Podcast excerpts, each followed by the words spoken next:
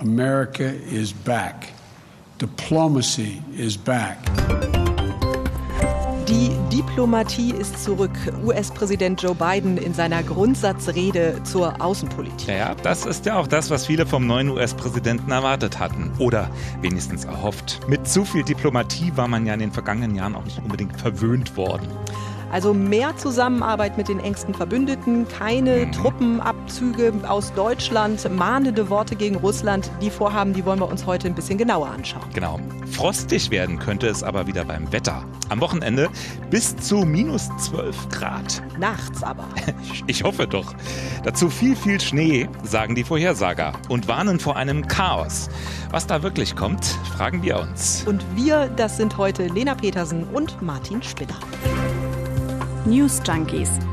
Was du heute wissen musst. Ein Info-Radio-Podcast. Ja, Joe Biden hat seine erste echte außenpolitische Rede gehalten, direkt im Außenministerium. Klar, dass die mit besonderer Spannung erwartet worden war, mit hohen Erwartungen. Sein ähm, berühmter Amtsvorgänger hat ja ein wahres Trümmerfeld der Beziehungen hinterlassen.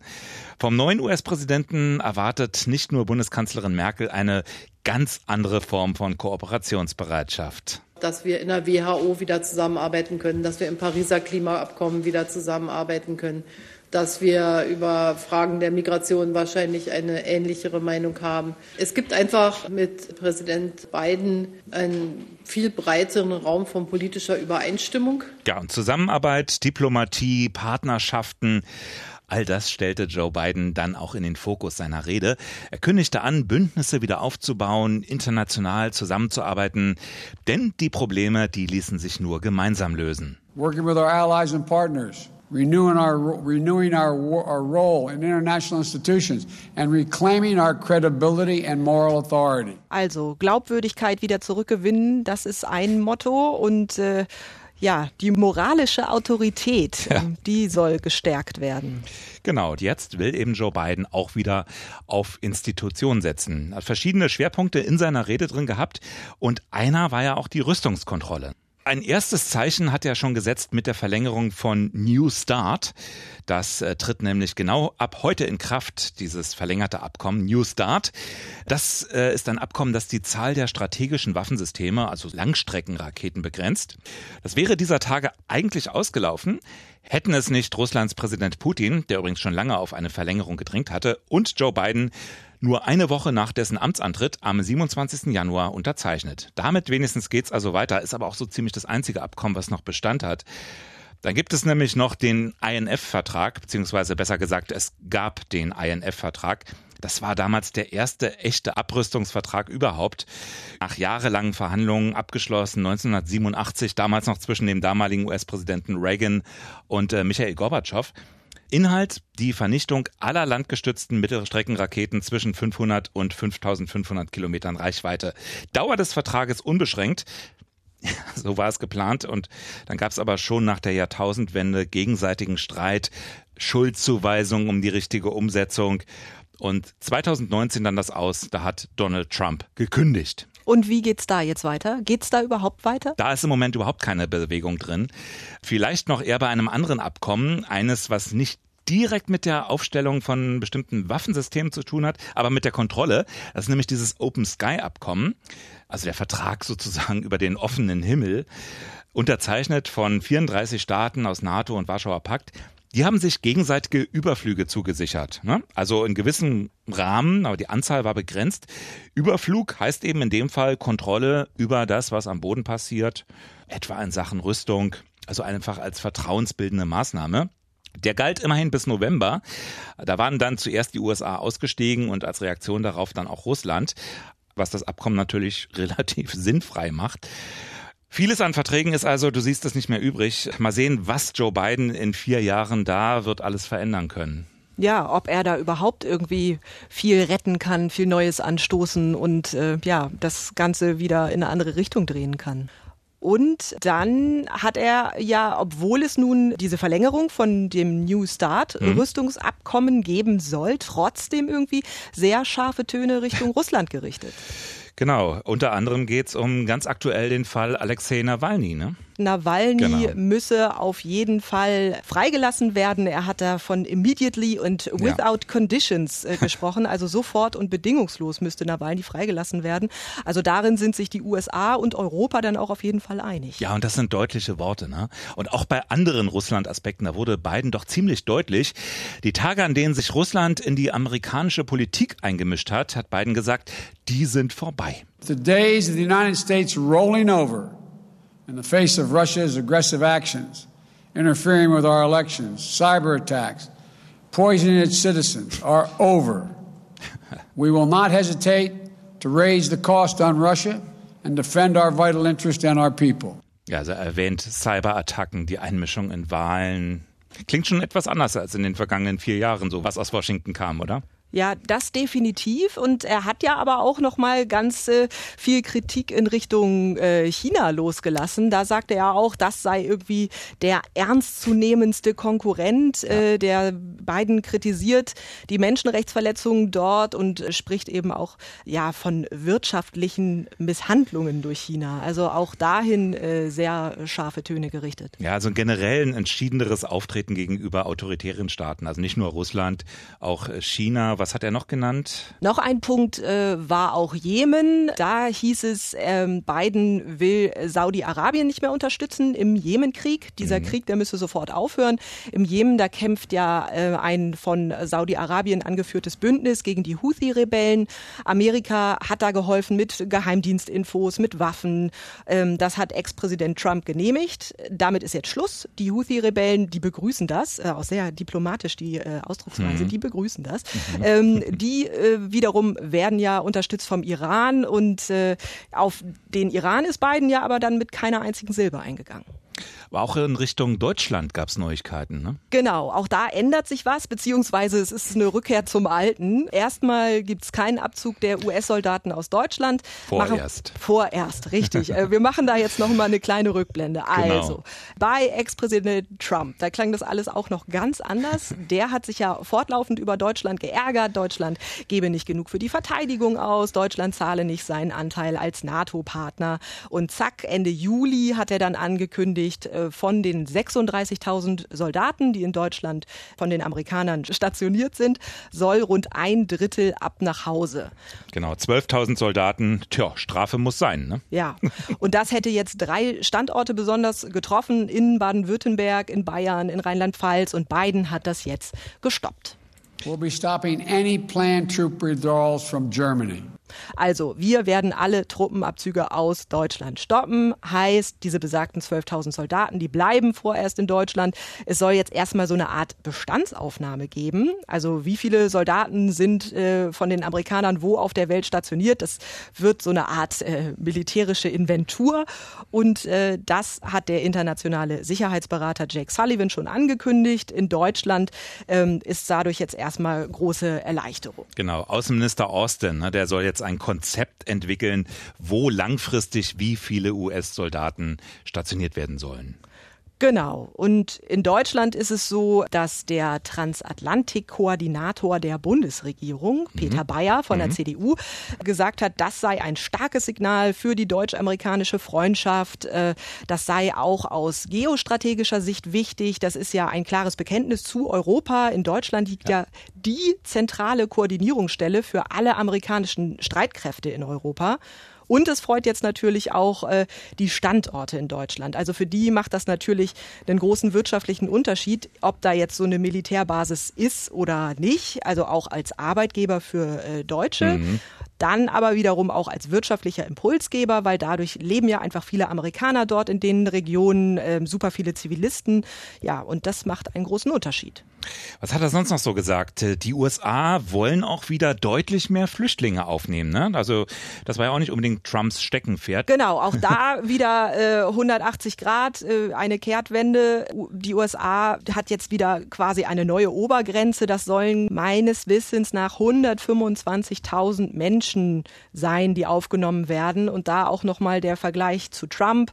Da lag diese Grenze zuletzt bei 15.000. Also, Diplomacy is back, wie Biden sagt. Was macht er? Einfach in jeder Frage immer so das Gegenteil von Trump, kann man das so sagen?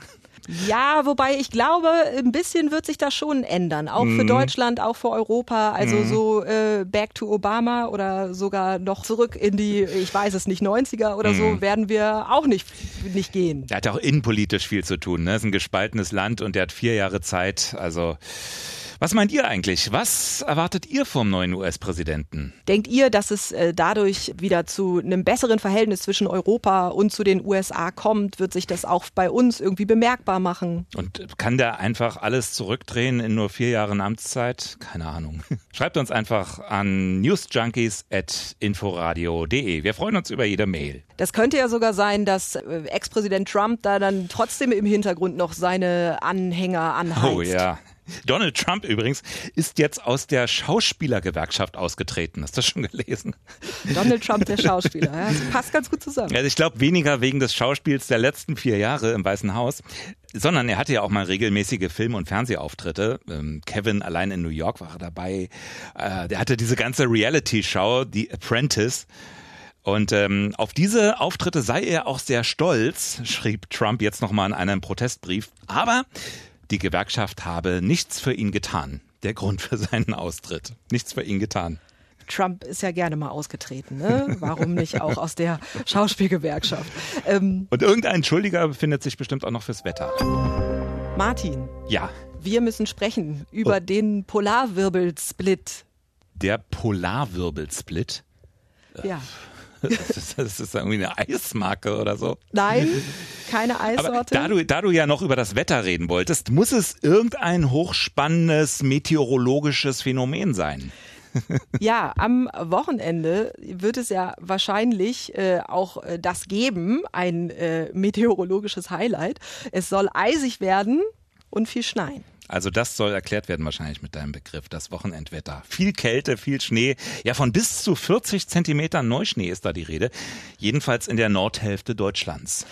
Ich habe mal mit einem Hobbymeteorologen gesprochen, Jörg Wiechmann aus Berlin-Lichtenberg. Äh, der hat selbst Messgeräte zu Hause, um Wetterdaten zu erheben. Der ist da total im Thema. Wenn es so käme, würden wir sogar historische Rekorde knacken. Der Rekord in Berlin liegt wohl bei 32 Zentimeter Neuschnee und ist auch schon uralt, über 100 Jahre alt.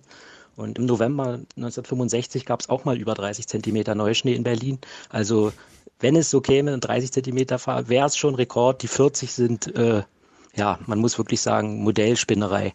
Ui. Er sagt, da wurde ein bisschen zu überbordend mm. und mhm. übertrieben gerechnet. Er geht jetzt so von 15 Zentimeter Neuschnee bei uns aus. Und Schuld an dieser Wetterlage ist der Rate Polarwirbelsplit. ja, ja, ja, was ist das denn jetzt? Verrat's. Also ich habe mir das auch erklären lassen und mir verschiedene Erklärungen durchgelesen. Es hat auf jeden Fall damit zu tun, dass warme Luft in die Höhe von Flugzeugreisen aufsteigt. Das weiß der Meteorologe Kent Heinemann von der Wetterwelt aber noch besser. Also da wurde viel warme Luft in den Polarwirbel geschoben. Zunächst haben wir es eher im Kernbereich von solch einem Polarwirbel, so mit minus 60, minus 70 Grad in der Höhe zu tun. Und das hat sich ordentlich erwärmt, so auf minus 30, minus 20 Grad. Und äh, das splittet tatsächlich diesen Kern. Und äh, dadurch, dass diese höhere Temperatur äh, auch etwas leichter ist und kalte Luft sehr schwer ist, sinkt die tatsächlich ab. Und diese kalte Luft, die, die muss irgendwo hin. Und hm. die kommt zu uns. Also äh, irgendwo muss sie ja hin, dann mhm. kommt sie zu uns. Und solche Erwärmungen, die hat tatsächlich ein Berliner Professor schon in den 50er Jahren entdeckt. Und deshalb äh, wird dieses Phänomen auch Berliner Phänomen genannt. Berliner Phänomen. Aber dann wiederum sind diese Wetterphänomene ja so neu nicht. Also dann muss es ja auch die Auswirkungen früher schon gegeben haben. Ich meine, diese Kälte und so, diesen Schnee. Oder? Ja, äh, klar, also richtig heftig war das im hohen Norden. Ähm, den soll es ja auch jetzt wieder besonders treffen. Mhm. Aber im Winter 78, 79, da hat es da schon mal einen richtig krassen Blizzard gegeben. Und da waren vor allem in Schleswig-Holstein und in Mecklenburg-Vorpommern einige Gebiete komplett von der Außenwelt abgeschnitten. Und nicht nur die Inseln. Nicht nur die Inseln. das ist richtig. Wir haben mal ein bisschen im Archiv gegraben. Ich bin am Freitagnachmittag um 16 Uhr in Plön abgefahren, mit Schneeketten ausgerüstet mit Stahlseilen ausgerüstet und habe dann versucht, hier durchzukommen nach Fehmarn. Bin aber nur bis Heiligenhafen durchgekommen und habe dort eine Nacht verbracht dann mit eingeschnalltem Fahrzeug. Wir waren in der Lage, den äh, Bürgern hier zu sagen, äh, ihr bekommt in den nächsten Tagen keinen Strom. Lasst eure Heizungen ab, lasst das Wasser ab. Und dadurch sind nur wenige Heizungen hier in diesem Ort direkt äh, geplatzt. Die Nachbarschaft funktioniert allerbestens. Das letzte Brot wurde so ungefähr geteilt. Jeder hat noch so ein paar Schnitten hergesucht und dann sind wir so ganz gut über die Runden gekommen. Jo, nee. Also schon krass. Ich habe mir mal alte Fernsehbilder von damals angesehen. Äh, da sieht man dann, wie die Soldaten helfen müssen, Menschen aus Autos zu befreien und mit diesen gigantischen Schneemassen fertig zu werden. Mal so krass wird es wohl dieses Mal aber nicht, oder? Also das war ja schon sehr ungewöhnlich damals. Klar, also das äh, war es auf jeden Fall. Also mhm. solche Polarwirbelsblitz, die sind aber im Grunde nicht so super ungewöhnlich. Also ähm, wir sind. Ich muss mir das echt mal merken. Ja, merkt ihr das? nicht nur als Eissorte. Wir sind einfach nichts mehr gewohnt. Also im mhm, vergangenen mhm. Winter gab es original null Schnee und jetzt kommen ein paar Flocken und wir sind schon ganz schön aus dem Häuschen. Ja, das ist ja das, was ich immer sage. Ne? Also die Jahreszeiten heißen heute gefühlt Hitzechaos, Sturmchaos, Schneechaos. Wo man früher gesagt hat, es ist Winter oder es schneit. Ja, aber ich glaube tatsächlich, dass äh, in den letzten Jahren oder Jahrzehnten der Klimawandel unsere mm. Winter auch einfach total entschärft hat. Also du meinst, ähm, das, was vor Jahrzehnten normales Wetter war, ist inzwischen eben eher die Ausnahme geworden. Also das erscheint uns jetzt alles so sensationell, ist aber eigentlich das Normale. Ja, hm. das trifft es. Und mhm. äh, egal, wie es jetzt kommt, ob es dicke kommt oder nicht, äh, Berlin ist vorbereitet. Die BSR. Ja ganz was Neues. Ja, die BSR, die hat schon angekündigt, dass sie am Wochenende voll im Einsatz sein wird. Mhm. Straßen sollen geräumt werden, vor allem die ganz wichtigen, auf denen dann auch Busse unterwegs sind. Die Autobahnen sollen auch freigeräumt werden und Wege, da soll gestreut werden. Und die Stadtreinigung, die bietet dann auch eine Rufbereitschaft an. Rufbereitschaft. Hier ja. ist Schnee, mach mal weg. die Berliner Polizei Polizei, die hat übrigens angekündigt, äh, verstärkt zu gucken, dass es nicht zu großen Menschenmengen kommt. Sonst gibt's Bußgelder. Also Hintergrund ist, dass am vergangenen Wochenende, da hat es ja schon mal geschneit, und da waren dann wohl zu viele Menschen in der Stadt rodeln mit ihrem Schlitten. Da gab es dann Gedränge und Nähe und dadurch vielleicht zu viel Corona. Das soll sich nicht wiederholen. Also Martin, lass den Schlitten zu Hause. Es wiederholt sich genug. Wie hat Bundesgesundheitsminister Spahn heute gesagt, auch er sei die Pandemie leid. Wir seien aber auf dem Weg, sie loszuwerden. Spahn hat ein Augenmaß bei den Lockerungen gefordert. Die mhm. britische Virusmutation, die breitet sich in Deutschland weiter aus. Das sagt der Präsident vom Robert Koch Institut Wieler. Genau, und weiter, das Virus sei noch nicht müde. Äh, SARS-CoV-2 ist gefährlicher geworden. Der Anteil der Varianten der Mutation, der könnte zunehmen. Ja, das Thema wird uns weiter begleiten, oder? Richtig. Corona, die Diskussion um Lockerung, die Virusmutation, das Warten auf mehr Impfstoff. Also vor dem Hintergrund treffen sich ja dann nächste Woche Mittwoch auch Bund und Länder, wie es denn jetzt mit uns weitergehen soll. Endlich wieder Gipfel. Es ist wieder soweit. Ein wichtiges Thema in der nächsten Woche. Genau, ganz bestimmt hier auch bei uns. Wobei äh, nicht direkt bei uns, denn am Montag begrüßen euch hier wieder Dörte Naht und Jörg Poppendick, wenn sie das Schneechaos überstanden haben. Richtig. Wir wünschen erstmal ein schönes weißes Wochenende. Ein bisschen aufgeregt bin ich schon. Mal sehen. Bis irgendwann. Tschüss. News Junkies. Was du heute wissen musst. Ein Podcast von Inforadio. Wir lieben das Warum.